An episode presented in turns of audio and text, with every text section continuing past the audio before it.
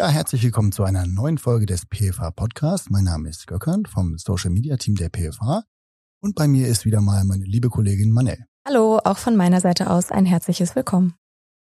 Auch heute haben wir wieder einen sehr interessanten Gast für euch. Und zwar ist bei uns Professor Dr. Michael Gutmann, Professor für Gesundheits- und Sportpsychologie. Hallo, Herr Gutmann. Ja, vielen Dank für die Einladung. Ich freue mich, dass ich hier sein kann. Kurz, um das noch weiter vorzustellen, und zwar Herr Gutmann war bei den Olympischen Spielen 2012 in London mit der deutschen ähm, Leichtathletikmannschaft dabei und war jetzt auch zuletzt im Rahmen der Olympischen Spiele in Japan in Miyazaki ähm, mit der deutschen Leichtathletikmannschaft vor Ort. Ja, Herr Gutmann, ich habe auch schon die erste Frage an Sie. Und zwar können Sie uns erklären oder können Sie uns sagen, welche Aufgaben Sie genau als Sportpsychologe in Japan dort vor Ort bei Olympia übernommen haben? Ja, ich bin ein Teil der DLV-Verbandspsychologen. Wir sind insgesamt sieben und wir waren in Miyazaki zu zweit vor Ort. Meine Kollegin ist dann nach Tokio weitergegangen. Ich bin dann im Vorbereitungscamp geblieben ähm, und wir sind ein sportpsychologisches Angebot für alle, die dort sind, also für die Sportlerinnen und Sportler, für die Trainerinnen und Trainer und auch für das Teammanagement.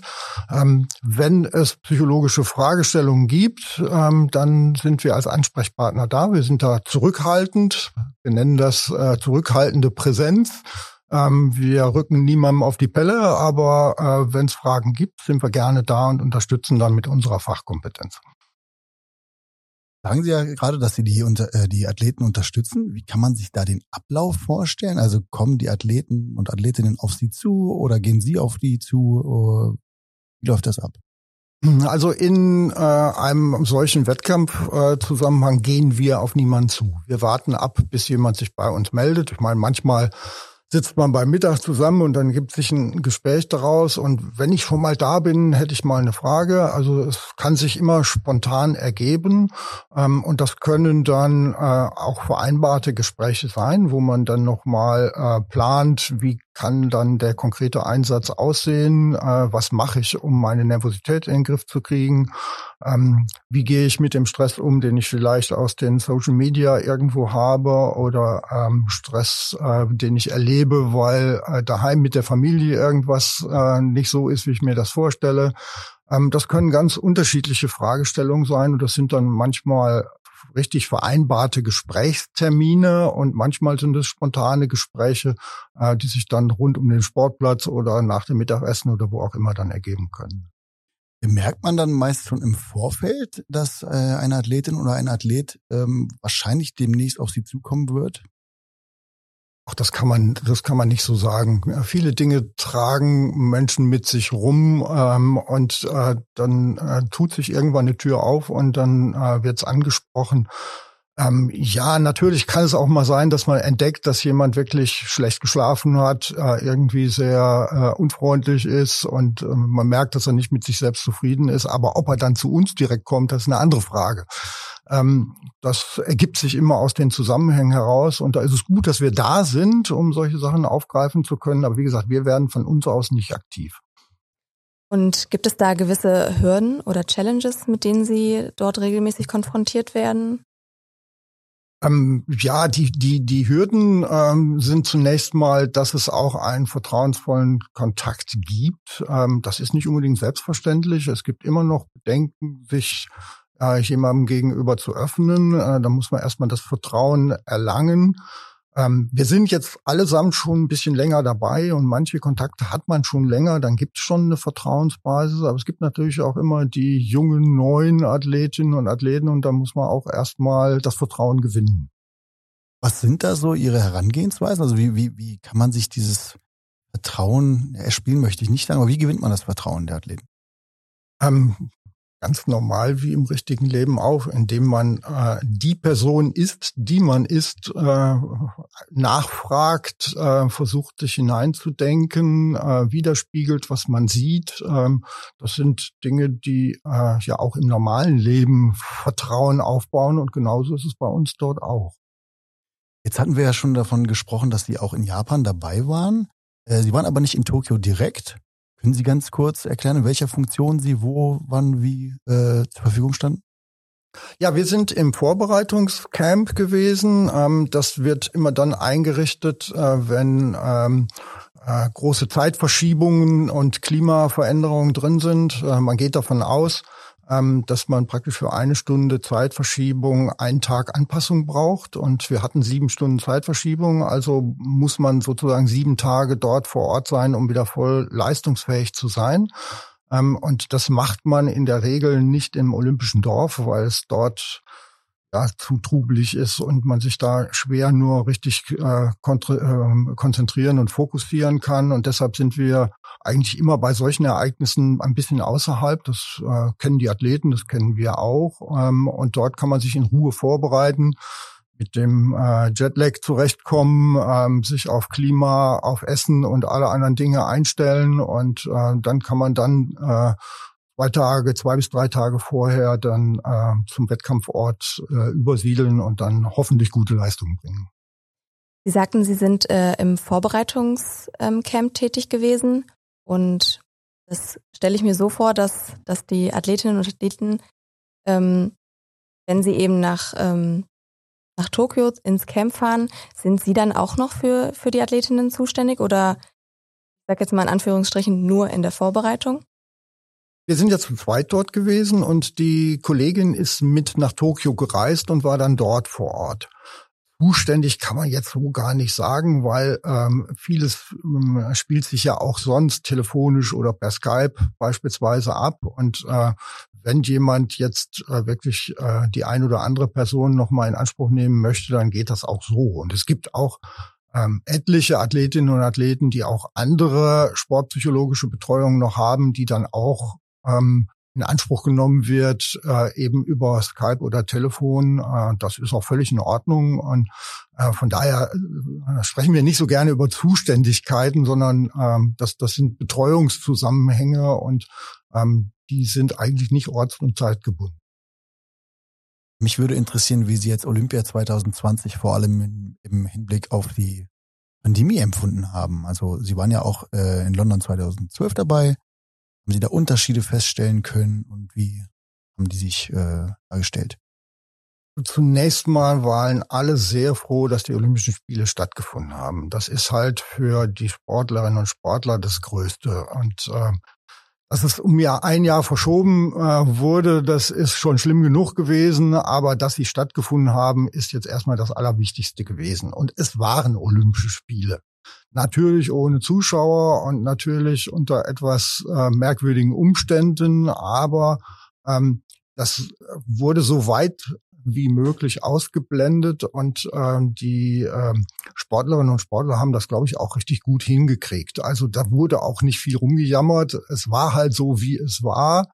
Ähm, man hat seine Masken getragen, wo es nötig war und ist halt mit den Einschränkungen so weit zurechtgekommen und äh, naja, im, im Wesentlichen, die meisten haben ja auch ihre Leistung bringen können ähm, und äh, dementsprechend waren eigentlich alle froh, dass das wirklich auch so hat stattfinden können. Könnte man da ähm, einen Leistungsunterschied feststellen? Also ich habe beispielsweise in der NBA gesehen, als da weniger Zuschauer waren, da haben bestimmte Spieler höhere Trefferquoten gehabt. War das bei Olympia auch irgendwie so? Ähm, könnte man das sehen, dass da die verschiedenen Athleten entweder besser oder schlechter performt haben?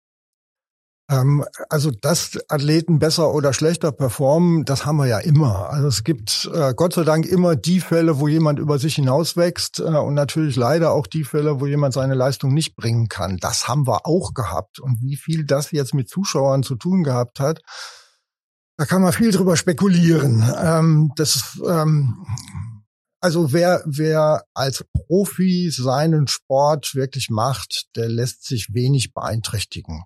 Ähm, natürlich ist es schöner, wenn das angeklatscht wird oder wenn man mitkriegt, äh, welche Wertschätzung jetzt von Zuschauerseite aus kommt. Aber dass das jetzt wirklich ein messbarer Leistungseinfluss ist, ist schwer zu sagen.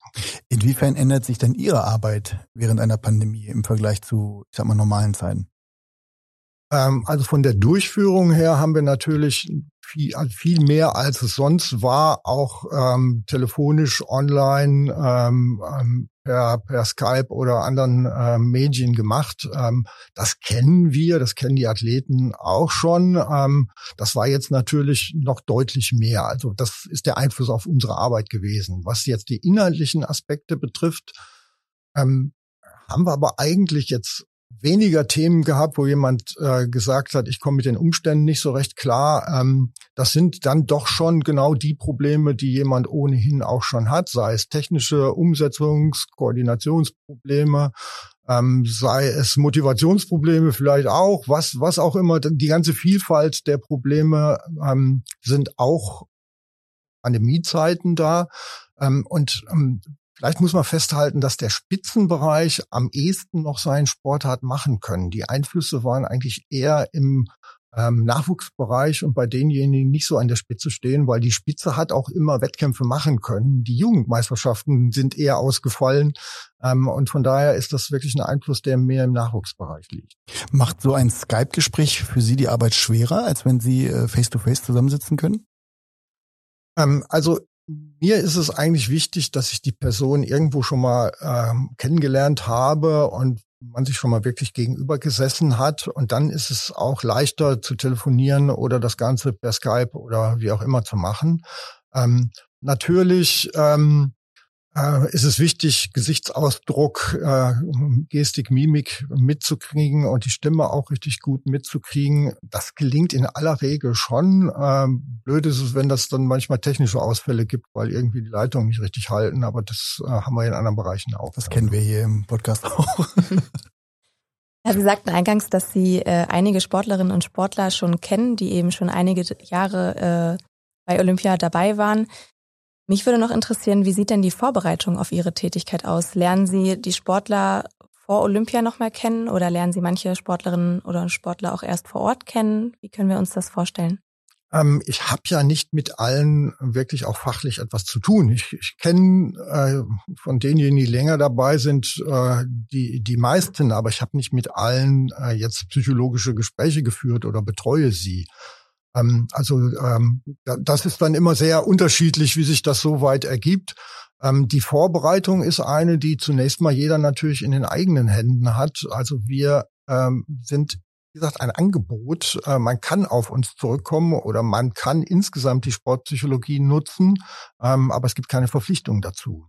Äh, hat sich deutlich ähm, verbreitert. Also äh, die Etablierung der Sportpsychologie hat in den letzten zehn Jahren deutlich zugenommen, ähm, aber es ist halt nicht jeder, der das auch intensiv in Anspruch ähm, haben Sie einen Vergleich zu, zu den Olympischen Spielen in London und zu den Olympischen Spielen eben jetzt in Japan? Haben Sie den Eindruck, da wurde das Angebot mehr angenommen als in London?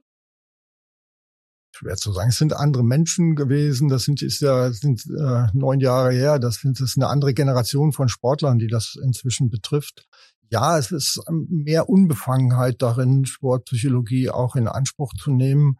Ähm, aber ähm, es entscheidet immer noch das Individuum. Es gibt äh, Einzelne, äh, die, die ähm, das wenig in Anspruch nehmen und trotzdem gut sind. Und es gibt andere, ähm, bei denen sieht das ganz anders aus. Also es ist äh, die, die Welt der, des Leistungssportes ist sehr bunt und man äh, lernt ganz unterschiedliche Typen kennen und das macht es natürlich auch so reizvoll.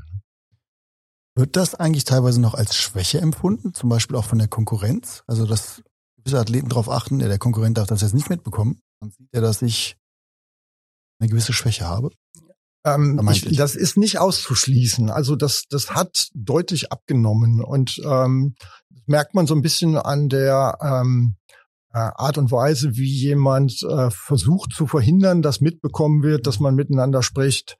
Ähm, also das, das die Unbefangenheit hat da sehr äh, zugenommen, was in meinen Augen natürlich sehr positiv ist. Mhm. Aber ähm, es, es gibt immer noch Konstellationen, wo die Vertrautheit, ohne dass äh, jemand anders mitkriegt, dass ein solches Gespräch stattfindet, auch immer noch von Bedeutung ist. Aber das ähm, kann halt auch Konfliktsituationen betreffen. Das ist jetzt nicht nur eine Frage von, ich will jetzt äh, die beste Leistung zeigen, sondern wenn es Konflikte gibt, ist es dann möglicherweise immer noch eine Frage, wer betreut mich da jetzt im Hintergrund.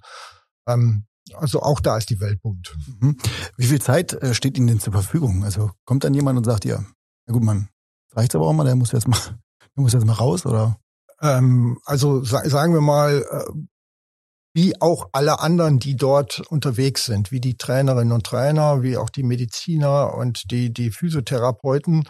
Wenn man da ist, ist man da und dann ist das ein, ein Fulltime-Job und äh, da gibt's auch kein Feierabend und kein Wochenende und kein Tag oder keine Nacht. Wenn, wenn ein Problem ansteht, dann steht das an und es mitten in der Nacht ist, dann, dann ist es halt so. Da hat aber keiner ein Problem. Jetzt sind wir vom Social Media Team, deswegen ist das nächste Thema für uns natürlich besonders interessant. Und zwar ähm, würde uns interessieren, wie denn das Thema Social Media in Ihrer Arbeit eine Rolle spielt, also auch in der, der Leistung des, des äh, modernen Athleten. Ja, also zunächst mal, was mich persönlich betrifft, bin ich da sehr zurückhaltend, weil unsere Rolle im Hintergrund ist. Also wir äh, erscheinen nicht groß auf Social Media und äh, es wäre auch nicht gut. Wir sind keine Konkurrenz zu den Sportlerinnen und Sportlern. Ne? Also ähm, Social Media haben inzwischen eine Riesenbedeutung bekommen, ähm, weil die Vermarktung natürlich auch ein, ein Gegenstand ist, äh, wie professionell ich meinen Sport machen kann. Also die Sportförderungen sind alle gut und wichtig eine gute Grundlage, aber ähm, wer seinen Leistungsanspruch auch ein wenig darin umsetzen will, der ist präsent und der versucht sich auch zu vermarkten und das sind Social Media ein, glaube ich, ganz wichtiger Bestandteil inzwischen geworden. Ähm, aber das ist natürlich ein Punkt, der ähm, auch zwei Seiten hat. Ähm, das eine ist die Präsenz und äh, möglicherweise auch der finanzielle Erfolg, der sich damit verknüpft. Aber zum anderen ist es dann auch die Bindung, die erfordert, dass ich schnell immer präsent bin und äh, ständig etwas liefere. Ähm, und dann natürlich im schlimmsten Falle auch mal was kommen kann, was äh, ich nicht erwartet habe oder was mir nicht gefällt oder wo es dann im schlimmsten Fall einen Shitstorm gibt und ähm, man dann alle Hände voll zu tun hat, um das irgendwie wieder zu reparieren. Alles schon da gewesen und äh, ist dann äh, möglicherweise ein äh, richtig äh, großer Stressfaktor, der dann noch dazu kommt und der dann verhindert, dass man sich in Ruhe auf seinen Wettkampf vorbereitet. Existiert denn auch eine Art neue Angst bei den Athleten, sich zu blamieren, weil sie beispielsweise am nächsten Tag in irgendeinem Internet-Meme oder in einem Clip landen und äh, über sich lustig gemacht wird, was ja heutzutage rasant schnell geht. Also innerhalb von Sekunden wird ja schon auf, auf Twitter verschossener Elfmeter gezeigt und sich darüber lustig gemacht. Ähm, das macht ja mit Sicherheit auch was mit den Athletinnen und Athleten. Das kann es geben, aber der gesamte Leistungssport funktioniert eigentlich nur, indem man immer positiv nach vorne äh, schaut und die Erfolge sieht und Erfol Misserfolge abhakt. Ähm, also wenn es dazu kommt, dass das wirklich eine, eine dauerhafte Drucksituation gibt, dann haben wir ein Problem. Ähm, in aller Regel ähm, muss es den Blick nach vorne und die Orientierung am Erfolg gehen und geben und nicht die Orientierung am Misserfolg. Gibt es denn ähm, einen Unterschied? Sie sind da schon länger dabei. Kann man da einen, einen Wandel sehen in der Art der Probleme, mit denen Athletinnen und Athleten auf Sie zukommen? Weil ja auch gesellschaftliche Diskussionen sich sehr gewandelt haben. Wir haben ja vorhin über das Thema Gendern jetzt gesprochen, einfach nur, das ist jetzt für uns im Social Media Team beispielsweise eine Herausforderung. Ähm, da wird es ja mit Sicherheit ähm, im Bereich der Athletik auch was geben. Also es, es gibt schon einen, einen gewissen Wandel. Also ähm, was so Athletengenerationen betrifft, äh, ist es natürlich inzwischen so, dass man doch ähm, sehr viel mehr auch wirklich äh, das, ähm, die öffentliche Wahrnehmung mit auf dem Schirm hat. Ähm, also äh, wirklich namhafte Leistungssportler, die überhaupt nicht präsent sind äh, in dem Bereich, die gibt es fast kaum noch. Ähm, dass dann natürlich auch ähm, ja eine ständige Medienpräsenz äh, mit dazugehört, das ist inzwischen auch eine Veränderung. Ne? Also das Handy ist eigentlich immer irgendwo in der Nähe. Also bei den den Wettkämpfen, wirklich, wenn es in den Innenraum geht und wenn es richtig losgeht, dann müssen elektronische Geräte alle abgegeben werden, Gott sei Dank, sag ich mal. Ansonsten werden die wahrscheinlich, wenn dann noch die, die Live-Fotos. Ja, ja, also, Usain Bolt, da kann ich mir das vorstellen, dass er trotzdem gewinnt. Ja, wer weiß, vielleicht gibt's das irgendwann nochmal, dass es, aber bisher ist das alles nicht erlaubt ähm, und das sorgt dann zumindest an dem Punkt für Ruhe, aber ich glaube, das ist für viele auch ein gewisser Suchtfaktor geworden und die leiden da schon drunter, wenn das Ding irgendwo nicht in der Tasche ist. Ne? Also da hat sich schon was verändert. Ähm, Inwieweit das jetzt leistungsrelevant ist, das steht, glaube ich, auf einem anderen Blatt. Also ähm, es sind halt andere gesellschaftliche, andere äh, Rahmenbedingungen geworden, ähm, aber ähm, die persönlichen Probleme sind dann doch immer noch die gleichen. Ne? Und Sie haben jetzt schon über ein paar Beispiele gesprochen, mit welchen Themen die Athletinnen und Athleten zu Ihnen kommen. Für welche Themen fungieren Sie denn als Ansprechpartner? Was sind so die die Themen, mit denen Sie konfrontiert werden? Ähm, also sagen wir mal, ähm, wenn es sportfachliche Fragen wären, sind wir natürlich, also wir müssen immer versuchen abzugrenzen, sind wir denn überhaupt die richtigen Ansprechpartner für das, was da, was da kommt. Ähm, und äh, wenn es dann Dinge sind, die jetzt die unmittelbare ähm, Performance sozusagen betreffen, also wie kann ich meine optimale Leistung bringen, dann ist das eigentlich unser Kernbereich. Ne? Also der Trainer und äh, Trainerin, Trainer sorgen dafür, äh, Leistungspotenziale aufzubauen und wir ähm, tragen ein klein bisschen dazu bei, dass die dann auch abgerufen werden können. Also die Leistungsoptimierung ist eigentlich ähm, so eine unserer Hauptaufgaben dabei. Aber diese gesamte Arbeit sollte eigentlich im Vorfeld stattfinden. Das heißt, das ist lange vor den Wettkämpfen, dass man Strategien bespricht, wie man sein Selbstgespräch ein bisschen besser steuern kann, wie man seine Konzentration aufrecht erhalten kann, ähm, wie man sich auch an dunklen, äh, kalten Tagen motiviert. Ähm, das sind halt die Dinge, die lange vor dem Wettkampf erarbeitet werden und die dann in den Wettkampf reinreichen. Und unser Ziel ist es, ähm, eine, eine Selbststeuerung äh, auszulösen, dass die Athletinnen und Athleten sich im Wettkampf bestmöglich selbst steuern können. Und dann sind wir eigentlich dort nicht nötig. Ähm, aber äh, es kann immer mal was passieren, deshalb sind wir mit dabei. Und es ist natürlich auch wichtig, das zu beobachten, ähm, um dann Schlüsse ziehen zu können, was man vielleicht äh, im, im Nachhinein dann als Vorbereitung für den nächsten Wettkampf verändert.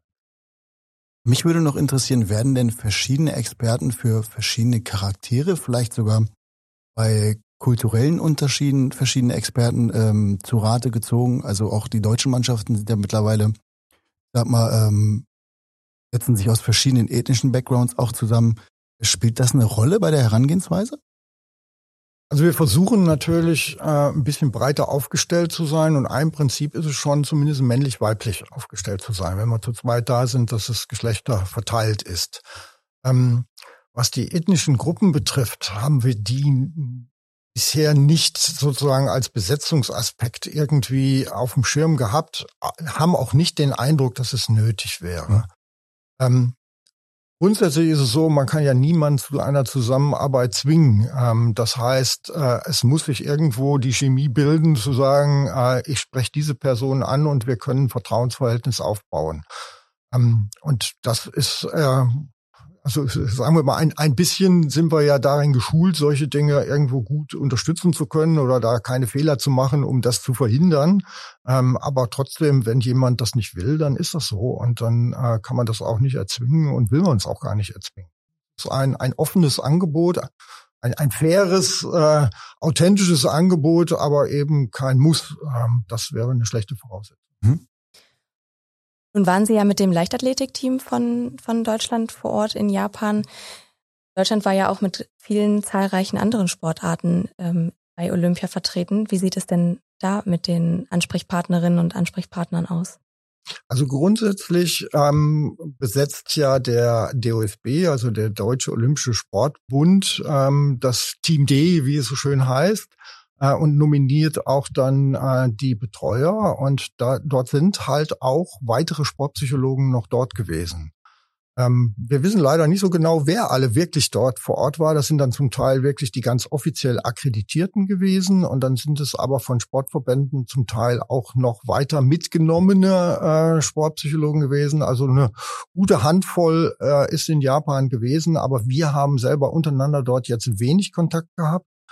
Ähm, ich habe zufällig beim Hin- und beim Rückflug die ähm, Sportpsychologin der Reiter ähm, nochmal wieder getroffen. Die kenne ich auch schon länger. Ähm, ähm, und äh, grundsätzlich würden wir natürlich auch äh, zur Verfügung stehen, wenn es da Probleme irgendwo anders gäbe, äh, was es zum Beispiel 2016 in Rio gab. Ähm, da hat es einen tödlichen Unfall eines Trainers gegeben und da war natürlich Aufruhr im gesamten Team und da waren dann auch psychologische Maßnahmen sehr erwünscht, um ähm, ja irgendwie äh, die die Stimmung im Team und den Umgang mit dieser Situation ähm, mit noch äh, äh, gut und sinnvoll zu bearbeiten und da würden wir natürlich zur Verfügung stehen, aber ähm, das war sowohl in London kein großes Thema, da war auch äh, abgesprochen, dass man zur Verfügung steht, aber es ist nicht in Anspruch.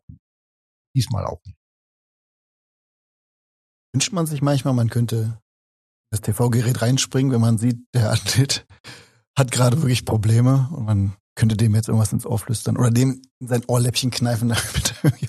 ja, ähm, natürlich äh, wünscht man sich das manchmal, aber es hätte keinen Effekt. Also okay. ich, äh, im, im Grunde muss man sich darüber im Klaren sein, wenn das mal rollt, ähm, dann hat man wenig Einflussmöglichkeiten und das, das gibt's immer mal wieder, ähm, dass jemand völlig neben sich steht, also so wie in der Klausur im Blackout und eigentlich gar nicht mehr weiß, ob er Männlein oder Weiblein ist ähm, und dann irgendwie nur den Wettkampf zu Ende bringt. Aber realistischerweise gibt's da wenig Chancen, im Wettkampf da noch irgendwas zu bewirken. Was unterscheidet denn mental den Profi vom Amateur?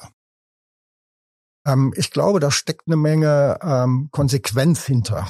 Ähm, also für, für mich sind das immer ähm, zwei Fragen, die eigentlich da zu stellen sind. Ähm, die eine ist, was ist eigentlich deine Vision? Wo willst du hin? Ähm, und verbunden damit, hast du eigentlich alles getan, um das realistisch hinzukriegen? So beispielsweise, wenn mir einer sagen würde, ich will Olympiasieger bei 100 Meter werden und ich bin auch bereit, zweimal, zweimal die Woche dafür zu trainieren, dann würde man sagen, ähm, das geht nicht. Also geht das, was man sich da vorgenommen hat und ähm, ist man auch bereit, ähm, dafür alles zu geben und alle Schritte zu machen und vielleicht auch umzuziehen, ähm, äh, vielleicht andere äh, Trainer, Trainingsgruppen, Konstellationen zu wählen, äh, also dort wirklich ganz konsequent zu sein, um diesen Weg zu gehen. Und der, die zweite Frage ist, bist du in deinem Leben auch wirklich so konsequent, dass du dieses Ziel erreichen kannst? Also was dann das äh, Schlafen, den Alkohol, äh, die Konsequenz im Training, ähm, all das betrifft, bin ich da wirklich auch so konsequent. Ähm, und da unterscheidet sich dann der Profi Klingt jetzt eventuell fies, aber spielt die Intelligenz eine Rolle? Weil ich bei manchen Athleten das Gefühl habe, der ist gerade zu schlau in Anführungszeichen für sein eigenes Glück, dass er jetzt irgendwie anfängt nachzudenken, was jetzt die Konsequenz beispielsweise eines verschossenen Elfmeters sein kann ich erinnere mich an Lukas Podolski, so in seinen frühen Jahren, der dann einfach immer gesagt, ja, Trainer hat gesagt, mach rein, habe ich reingemacht. So. Und das, das erscheint mir doch ein gewisser Vorteil zu sein in gewissen Situationen. Sich das richtig? Ähm, nein, also äh, das, das ähm, was ich erlebt habe, ist eine äh, absolute Vielfalt von Typen, die man im Leistungssport kennengelernt, äh, kennenlernt. Das äh, ist, sind auf der einen Seite äh, genau äh, die einen Typen und auf der anderen Seite die anderen, aber es ist nicht so, dass die, die eine Gruppe erfolgreicher wäre als die andere. Ähm, das ist immer eine Frage, wie das Gesamtpaket aussieht. Es, es gibt ähm, äh, wirklich tolle Menschen, die äh, ihr Leben im Griff haben und Dinge machen, die kein anderer hinkriegt. Ähm, was ich da im Moment so kennengelernt habe, ist die Malaika Mihambo, die Weitsprung-Olympiasiegerin ähm, faszinierender Mensch ähm, mit mit äh, sehr konsequentem Leben, aber absolut vielfältig, vielfältig begabt, vielfältig interessiert. Ähm, und es gibt ganz andere, ähm, die äh, eben den Ball reinmachen. Ähm, und da, dazwischen gibt's alles Mögliche. Und ich, also in meinen Augen kann man nicht sagen, was ist das Erfolgsmodell. Es ist weder das eine noch das andere. Es muss insgesamt passen.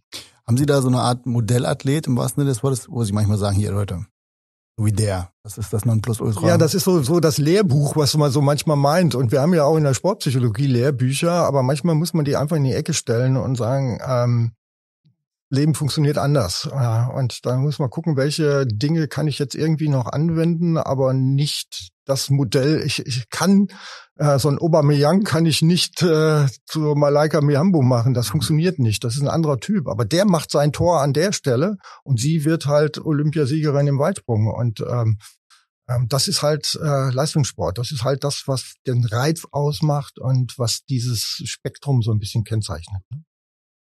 Sollten denn ähm, gewisse Athleten sich auch gewisse bestimmte Vorbilder nehmen oder gibt es Sportler, die sind für jeden ein Vorbild?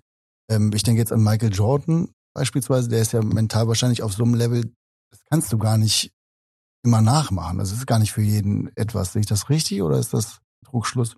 Ähm, vielleicht kann man sich von manchen Leuten manches Scheibchen abschneiden und das kann dann hilfreich sein. Also wenn es darum geht, Strategien zu entwickeln, wie ich jetzt äh, in den Freiwurf reinkriege oder den Elfmeter ins Tor kriege, dann kann ich mir überlegen, wie hat der das gemacht und das will ich machen wie der. Aber deshalb muss ich nicht werden wie diese.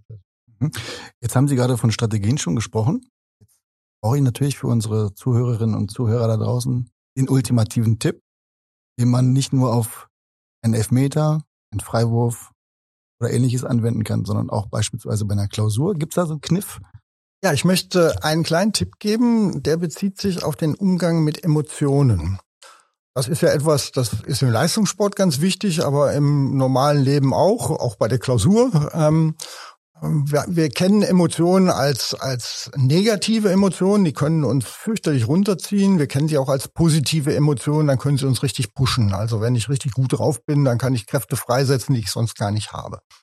Ähm, schlimm sind aber meistens die negativen Emotionen. Ich ärgere mich über irgendetwas, irgendetwas ist schiefgelaufen ähm, und dann bin ich enttäuscht und dann geht plötzlich gar nichts mehr. Und das sind ja die Dinge, die im Sport dann möglicherweise das Ende des Wettkampfs bedeuten. Ähm, ich kriege gar nichts mehr hin oder ich habe mich so geärgert, dass ich dann vom Platz gestellt wurde, was auch immer da passieren mag. Ähm, und das Wichtige, den, den Tipp, den ich geben möchte, ist es da zu unterscheiden zwischen der Emotion, die ich habe, ähm, und meiner Reaktion darauf. Weil das gibt uns den Schlüssel, Dinge auch wirklich positiv zu steuern. Und das kann man ein Stück weit lernen. Und da kann man sich vornehmen, das geschickt dahin zu kriegen. Ähm, und das Wichtige ist, sich dabei einzugestehen, ja, ich bin jetzt sauer. Ich bin jetzt fürchterlich enttäuscht. Ähm, das war nicht das, was ich erwartet habe. Jetzt geht's mir gar nicht gut. Wenn ich das für mich akzeptieren kann, sagen, ja, es geht mir jetzt nicht gut, ähm, dann kann man immer noch sagen, ja und? Ähm, heißt das, dass ich jetzt nicht mehr laufen kann oder dass ich jetzt nichts mehr schreiben kann oder machen kann?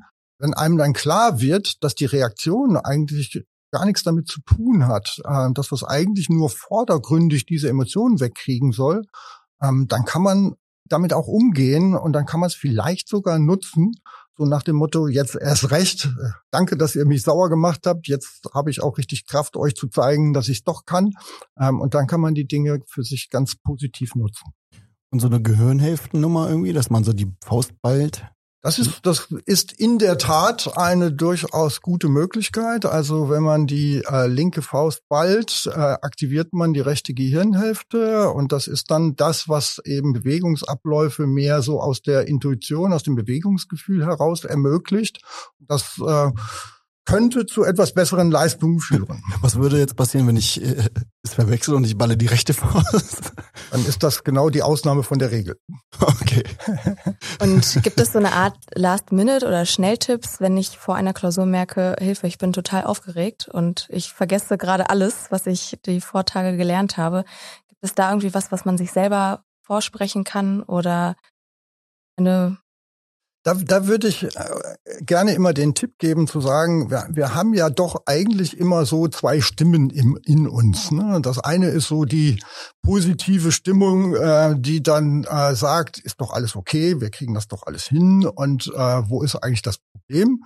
Äh, und dann gibt's das kleine Teufelchen, was immer sagt, nein, das stimmt doch gar nicht. Und wenn das hier schon schief gelaufen ist, dann wird's da erst recht nicht gehen. Und wenn ich jetzt schon nicht weiß, äh, wie diese, wie ich diese Frage beantworten soll, werde ich die gleich nie wissen. Ähm, und äh, wenn es gelingen kann, zu sagen, es sind wirklich zwei Stimmen, äh, das bin nicht ich, dieses kleine Teufelchen, das darf mir ruhig was sagen, aber ich muss ja nicht hinhören und ich muss es auch nicht ernst nehmen, äh, dann kann ich da sehr viel besser mit umgehen. Und gibt es von Ihrer Seite auch Tipps, wie ich mit Misserfolgen umgehen kann, wie ich mich wieder mich wieder aufrappeln kann, nachdem doch etwas gescheitert ist? Wenn, ja, ich glaube, der Sport hilft uns eben Misserfolge tatsächlich auch als zugehörig zum Leben zu erkennen. Ähm, nicht der Misserfolg ist das Problem, äh, sondern wenn ich nach dem Misserfolg liegen bleibe, ne? wenn ich danach wieder, wie heißt es so schön, Krönchen richten und äh, weitermachen, äh, wenn ich das, wenn ich das hinkriege, ähm, dann kann ich aus dem Misserfolg auch lernen. Also wenn ich den Misserfolg nicht als das Ende aller Bemühungen verstehe, sondern als einen Schritt, der mich vielleicht auch weiterbringt und der äh, mir vielleicht auch vermittelt, äh, was ich besser machen kann, dann haben wir da gute Chancen. Ich höre sehr häufig von der Visualisierung äh, im Bereich der Sportpsychologie. Könnten Sie dazu kurz was erzählen, was man da, also welche Techniken man da anwenden kann, was das im Endeffekt bringt und was man, ob, man es vielleicht auch äh, im Studium anwenden kann? Äh, Visualisierung ähm, meint ja, dass man sich äh, Situationen vor Augen führt, die jetzt nicht da sind. Ähm, und das kann sich prinzipiell auf vergangene Situationen beziehen, die man nochmal durchspielt und sagt, was ist da eigentlich schiefgelaufen? Was würde ich tun oder was hätte ich besser machen können? An welcher Stelle ist es eigentlich aus dem Ruder gelaufen? Ähm, und es können auch Situationen in der Zukunft sein. Ähm, das heißt, ich stelle mir vor, was passiert da alles? Wie sieht das aus? Ähm, und das hilft mir, diese Situation eigentlich als etwas zu verstehen, was ich, wo ich mich dann auch wohlfühlen kann und wo ich sagen kann, ich, es ist, wie ich es erwartet habe, wie ich es mir vorgestellt habe. Ähm, und dann habe ich auch meine Emotionen besser im Griff und dann kann ich auch besser meine Leistung bringen. Das kann man jetzt so was grob beschrieben sehen und das kann man sehr viel feiner ausfeilen, also im Sport dann äh, im Sinne des mentalen Trainings, dass man dann auch Bewegungsabläufe wirklich in Details zerlegt und dann auch daran arbeiten kann und ähm, das wirkt in einem gewissen Rahmen, als wenn man wirklich trainiert hätte. Und das ist eine gute Chance, ne? Dinge zu verbessern ähm, als zusätzliche Option, um äh, im Leistungspotenzial wirklich ausschöpfen zu können. Eine Frage, die mit Sicherheit auch unsere jüngeren Zuhörerinnen und Zuhörer interessiert. Wie ist das denn, also wie, wie wird man denn Sportpsychologe? Ähm, also formal gesehen ähm, braucht äh, im, besten Fall eine psychologische Grundausbildung, die dann über eine sportwissenschaftliche Zusatzqualifikation dann ergänzt wird. Ähm, da gibt's halt ein, ein Curriculum, äh, das von der Arbeitsgemeinschaft für Sportpsychologie äh, zusammen mit dem BDP, also dem Berufsverband Deutscher Psychologen, entwickelt wurde, ähm, das dann praktisch diese Zusatzqualifikation äh, ermöglicht. Die kann man im Übrigen auch über einen ähm, sportwissenschaftlichen Ausgangspunkt erzielen und dann ähm, äh, muss man mit praktischer Tätigkeit auf eine Expertenliste des Bundesinstituts für Sportpsychologie kommen und wenn man da drauf steht, kann man für Sportverbände und Olympiastützpunkte arbeiten. Also wer jetzt Nationalmannschaften betreuen will, muss diesen Weg gehen. Ähm, natürlich kann man auch im kleineren Kreis sportpsychologisch tätig sein, also für den heimischen Volleyballverein dann einen Workshop äh, gestalten. Da muss man nicht diese ganzen Dinge durchlaufen haben, aber das ist halt der Qualitätsanspruch, der drinsteckt, der sich in den letzten 10, 15 Jahren entwickelt hat, um praktisch ähm, die seriöse Sportpsychologie von Mentalcoaches und all dem, was da sonst noch so rumläuft, abzugrenzen. Dann. Aber das Psychologiestudium an der PFH bringt mich dann schon einen guten Schritt weiter. Das ist der, der erste Schritt mhm. als psychologische ähm, äh, Grundqualifikation und äh, das braucht dann, wie gesagt, aber die weiteren Schritte mhm. dann. Ne? Also es gibt an wenigen Standorten in der äh, Bundesrepublik auch ein Sportpsychologiestudium, aber das ist wirklich zahlenmäßig äh, sehr, sehr gering. Ja, ich glaube, es ist vielen da draußen gar nicht so bewusst, was man alles noch Schönes mit dem Psychologiestudium halt machen kann. Durch Ihre Ausführungen ändert sich das hoffentlich. Mhm. Jetzt hatten Sie ja eben Vereine angesprochen. Ist das für Sie auch eine Option, da in, in dem Bereich, im Profibereich oder im Amateurbereich oder ähm, hier in der Region tätig zu werden? Oder sind Sie da bereits tätig? Ähm, ja, das, äh, das sportpsychologische Anwendungsfeld ist bunt. Also da ähm, ja, habe ich auch schon alles Mögliche gemacht. Es ist immer eine Frage, äh, welche zeitlichen Kapazitäten ähm, hat man dafür letztendlich. Äh, ich habe auch von 2013 bis 2018 bei Eintracht Frankfurt im Nachwuchsleistungszentrum mitgearbeitet, als auch nebenberuflich habe dort äh, mit die Sportpsychologie ein Stück weit aufgebaut, bis sie jetzt dann hauptamtlich geworden ist. Ähm, also es, es gibt eine Menge Ansatzfelder und eine Menge Nachfragen und das muss man immer sehen, wo will man selber hin, was kann man da machen, wo ist man der Richtige für. Ich würde mal sagen, diese Einsätze sind dann eher die für dann die jungen Kolleginnen und Kollegen, ähm, die sich da die ersten Sporen verdienen wollen. Äh, das sind dann schöne Einsatzbereiche, wenn man da Workshops äh, gestaltet. Das ist immer ein dankbarer, guter Einstieg dann. Nähern wir uns so dem Ende der Episode zu. Ähm, waren bei verschiedenen Olympischen Spielen dabei. Was waren Ihre Lieblingsspiele? Ich war bei zweien dabei ähm, und ähm, in London ähm, habe ich das große Glück gehabt, dass das äh, Spiele waren, die ein riesen Zuschauerinteresse ähm, hervorgerufen haben. Ne? Also das äh, Olympiastadion war da morgens um neun Uhr beim einfachsten Qualifikationswettkampf gerammelt voll. Und da war eine sehr faire Stimmung, ähm, die jetzt nicht nur die einheimischen Leute ähm, äh, unterstützt hat, sondern wirklich äh, alle guten sportlichen Leistungen unterstützt hat. Ähm, und das, das war natürlich äh, unbefangene im Vergleich zu Tokio-Spiele, die uns dort äh, wirklich auch, äh, die, die super gut organisiert waren und die ein, ein riesen Zuschauerinteresse vor Ort äh, hervorgerufen haben. Das war natürlich ein Highlight. Die, die, die jetzigen in Tokio habe ich ja nur ein wenig aus der Ferne mitbekommen, aus diesem Vorbereitungslager. Ähm, wie sich das in Tokio angefühlt hat, weiß ich nicht so genau, aber es wird sich sicherlich nicht so wie in London angefühlt mhm. haben. Zum Abschluss noch eine Lieblingsanekdote Ihrerseits? Eine witzige Gegebenheit, von der Sie uns berichten können? Ja, ähm, vielleicht aus der äh, jetzigen Situation ein kleiner Moment, ähm, der wirklich so zu den emotionalen Highlights gehört. Ähm, und zwar ist die Malaika Mihambu ja jetzt mit einem neuen Trainer unterwegs. Ähm, und dieser Trainer, der äh, Uli Knapp als Weitsprung-Bundestrainer, also wenn der nicht Bundestrainer geworden wäre, wäre der Musiker geworden. Ähm, und ähm, also richtig äh, klassischer Rock'n'Roll-Musiker. Ähm, und der hat die Malaika auch so ein bisschen dahin gebracht, ähm, mit ihm zusammen Musik zu machen. Dann haben wir so an einem der Abende ähm, dann so, ich nenne es mal ein kleines Privatkonzert äh, von den beiden draußen in Japan im Sonnenuntergang äh, bei den feuchtwarmen Temperaturen, aber es war halt äh, angenehm draußen am Abend äh, mitbekommen, wo die beiden dann halt musiziert haben und wir im kleinen Kreis zuhören durften. Ich habe auch noch mal eine Frage, die wir vielleicht noch mal dazwischen schieben könnten. Ähm, und zwar ist es für mich oder für uns, denke ich, auch interessant zu wissen, wie die Olympischen Spiele oder ihre Tätigkeit als Sportpsychologe eben bei Olympia sie bei der Lehre unterstützt. Also ein Professor, der bei Olympia war, hat man ja sicherlich nicht alle Tage. Ähm, inwiefern profitieren denn die Studierenden von ihren Erfahrungen? Teilen sie da auch ihre Anekdoten oder spannende, spannendes Hintergrundwissen? Ähm, das ist ja gerade die tolle Chance, die ich habe. Ich bin ja noch vergleichsweise nicht so lange an der PFH, bin seit 2015 hier und habe äh, doch viel mehr Berufsjahre sozusagen auf dem Buckel. Ähm, und das äh, führt dann dazu, dass man doch immer beide Ärmel voll hat mit Fallbeispielen und ähm, mit, mit ja, kleinen Anekdoten oder mit Erfahrungen oder mit Aussagen äh, wo ich immer Leute im Ohr habe und äh, das dann auch in eine Veranstaltung mit einbringen kann. Und ich glaube, ähm, das ist gar nicht so schlecht. Dann haben wir es, glaube ich, schon. Jetzt sind wir am Ende der Episode angekommen.